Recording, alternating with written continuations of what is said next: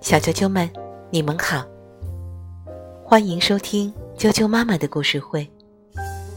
我是哀酱妈妈，今天给大家带来《野天鹅》的最后一个部分。这个故事由丹麦的安徒生文，俄国的安东罗马耶夫图，娓娓编译，北京联合出版公司出版。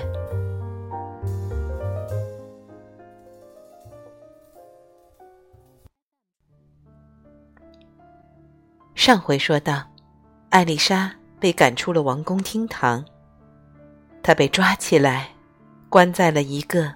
阴暗潮湿的地牢里，但是她一心只想着解救他的哥哥们，他继续为哥哥们编织着荨麻衣。没有一个人在这时候给他说一句安慰与同情的话。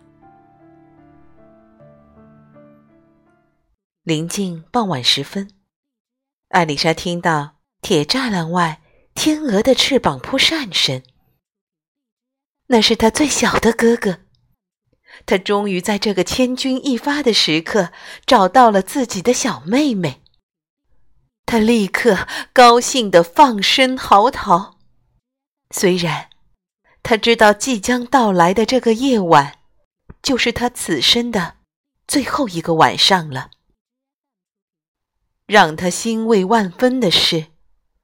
他手头的活计眼看全部完成，而且他的哥哥们也已经来到了他身边。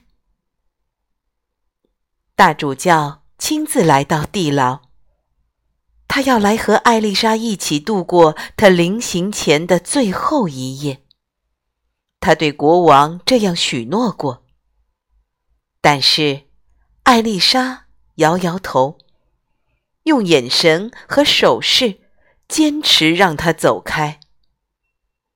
他一定得在最后一夜做完他的全部活计，编织好十一件荨麻衣。否则，他所有已经忍受的痛苦，所有已经淌下的眼泪，所有已经为哥哥们熬受的不眠之夜。统统将付之东流了。大主教走出地牢时，骂了他许多恶毒的话。可怜的艾丽莎知道自己是无辜的，她没有理会大主教的凌辱，继续抓紧干完他手头最后的一点活计。在这样的时刻，哪怕……有谁给他帮上一点忙，他都是感激不尽的。有几只小老鼠过来，帮他把荨麻树拖到他脚跟前。站在铁窗外的一只冬鸟，通宵为他歌唱。他希望用自己的歌声给姑娘带来一点慰藉。蒙蒙的。东方开始放亮了，太阳还有个把钟头才会升起。艾丽莎的十一个哥哥已经来到王宫门前，他们来求见国王。可是牢狱的卫兵们没有当时就放他们去见国王。他们得到的答复是：现在还是夜里，国王还在睡觉。不便去向国王通报。他们连恳求带吓唬，最终卫队长来了。随后，国王也亲自出来了。他问出了什么事。正在这时，太阳出来了。十一个哥哥突然都不见了，只有十一只野天鹅在王宫上空不停的盘旋。人群如潮水一般涌出城门外，来看女巫被当众活活烧死的情景。一匹尾奄奄的马，拉着一辆行车，车上坐着艾丽莎。她身上披着粗麻布制作的死囚长袍，一头秀发散乱地耷拉在肩头，双颊没有一丝血色，两瓣嘴唇不停地翕动着。可他的双手还在不住地搓着绿色的荨麻线。就在通往死亡的路上，他仍拼命要把十一件荨麻衣织完。已经织好的十件荨麻衣就搁在他脚边，他手上赶制的是第十一件。人群中不时传来对他的辱骂声：“看哟，看哟，这个年轻的女巫死到临头，她的嘴里……”还在念咒呢，她手上连一本赞美诗都不拿，还一刻不停的搓她的什么鬼东西，摆弄她该死的巫术，把她手里的鬼玩意儿夺过来，把它撕成碎片。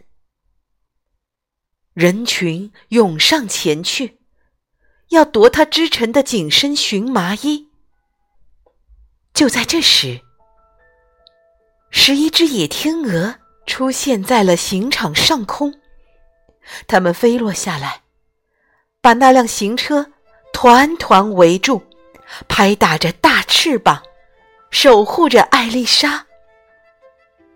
惊恐万状的百姓潮水般纷纷向后退去。这是上天在启示我们，他是无辜的。人群里有人说。但只敢小声低语。眼看刽子手要抓住艾丽莎的手，他急忙把十一件衣裳都抛起来，披在野天鹅们的身上。于是，十一位英俊的王子站在姑娘面前。只有最小的王子缺了一只手臂，他此刻还是野天鹅的一只翅膀。这是因为艾丽莎还来不及织完最后一只衣袖。当妹妹把最后一只袖子扔给小哥哥穿上，她说话了。我不是女巫，我不是。不，我们的好妹妹，她没有罪，没有罪。最大的哥哥叫起来，他向观望的人们讲出了事情的全部经过。这时，准备用来烧死艾丽莎的柴火都一下子生了根，长出了嫩枝。成了一道高高大大的树篱，上头绽放着红艳艳的玫瑰花。大家的鼻子都闻到了玫瑰花的清香，而在所有鲜花的上方，盛开着一朵晶莹的大白花，像一颗闪闪发亮的。硕大星斗，国王亲手把那朵洁白的花摘下来，插到艾丽莎的胸前。姑娘的心中充满了从未有过的快乐。鸟儿从四面八方纷纷向艾丽莎飞来。本来是前来看姑娘行刑的人群，此刻都变成了迎亲队伍，浩浩荡荡的，和艾丽莎姑娘一起走向王宫。这样宏大的场面，国王以前还从来没有见过呢。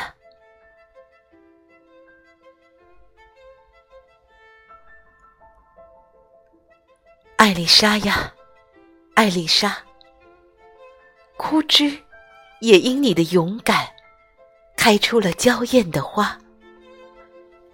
是一个哥哥和一个妹妹的思念，像一张巨大无比的网，几乎罩得住天下的情感。是一只哥哥天鹅扇动着翅膀，从天而降救小妹妹。简直就是爱的铺天盖地，也让这铺天盖地在你们的眼睛和心里涌起。爱的经典里总是彻彻底底，可以粉身碎骨。妹妹就是准备着粉身碎骨去拯救哥哥，十一件剧痛。巨爱的荨麻衣，写出了一个伟大妹妹，乃至一个伟大女性。今天的故事就讲到这儿。